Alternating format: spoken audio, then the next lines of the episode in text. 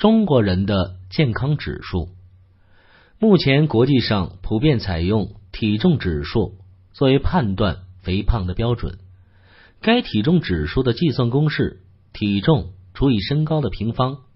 其中体重以公斤为单位，身高以米为单位。根据世界卫生组织的规定，体重指数大于二十五者为超重，大于三十者为肥胖。而我国科学家通过汇集分析国内人群的大量调查数据，认为适合于我国人群的肥胖标准应该是体重指数大于二十四者为超重，大于二十八者为肥胖。我国北京阜外医院流行病学士通过了对两万人连续五年的调查随访后提出，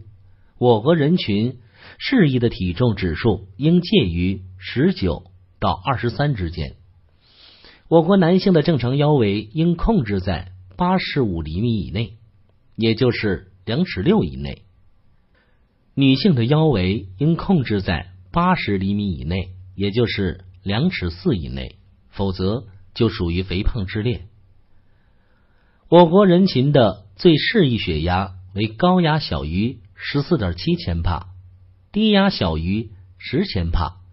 血清总胆固醇介于一百四十到一百七十九之间。当血压、血清胆固醇和体重指数处于上述适宜的范围内时，慢性病的发病和油脂导致的死亡危险都会降到最低。因此，国人应学习各种保健知识，并应用于实践，以使自身能达到并保持这些适宜的健康指数。血压是血管内的血液对单位面积血管壁的侧向压力。由于每个人的体质和具体情况不同，例如经常运动的人，血压可以在十二千帕和八千帕之间，而且血压也随着不同的生理状态而有高低的变化。这与血液流量大小和外周血管阻力高低有关，因此。即使没有高血压的正常人，在运动或情绪激动状态之后，血压也会有变化。有的人运动之后收缩压可达到二十四到二十五点三千帕，但这并非高血压。因此，测量血压时不能因一次血压升高就定为高血压，